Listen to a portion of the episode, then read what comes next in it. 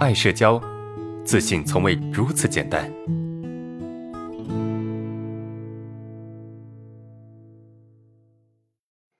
下一个问题，伦哥你好，我想请问啊，社恐是否属于神经症？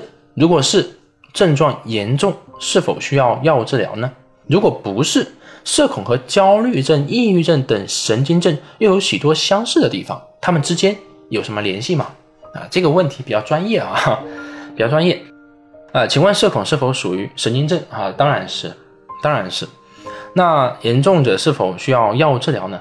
啊，你要看你有多严重哈，但是一般情况下，哈，社交恐惧我们不建议做药物治疗，啊，不建议做药物治疗。为什么没有必要？因为社交恐惧一个人的时候他挺好的，对吧？一个人的时候他挺好的。焦虑症不一样，焦虑症是时时刻刻总是不舒服，啊，焦虑症这个病症或者这个神经症它的特性也是可以比较可以用药物来治疗的，啊，当然最好还要这个配合心理治疗。那抑郁症又是什么呢？抑郁症其实是有很多区分维度的，轻度的或者是中度之内的抑郁症，哈，它属于什么神经症？叫神经症型抑郁症。那它的表现是啥呢？表现肯定也有自卑、内向，但它更多的会体现出消极，啊，会体现出消极，体现出抑郁，啊，体现出做什么事情都不感兴趣，明白吗？而社交恐惧它更多的体现为。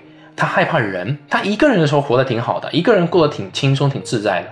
但有抑郁症的他不一样啊，他虽然也怕人，虽然也自卑，但一个人的时候他好像也不怎么开心，他的情绪很容易被影响，他的自尊心非常的脆弱，对吧？抑郁症稍微严重一点啊，他就属于这个人格障碍这个维度，它最最严重可能会出现幻觉啊。这个是属于神经，就是精神病的范畴，所以抑郁症它的区分还是有好几个维度的。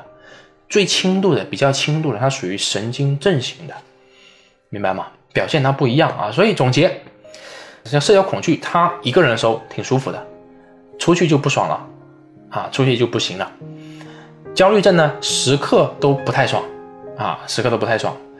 抑郁症呢，他会有自卑，他会有胆小的部分。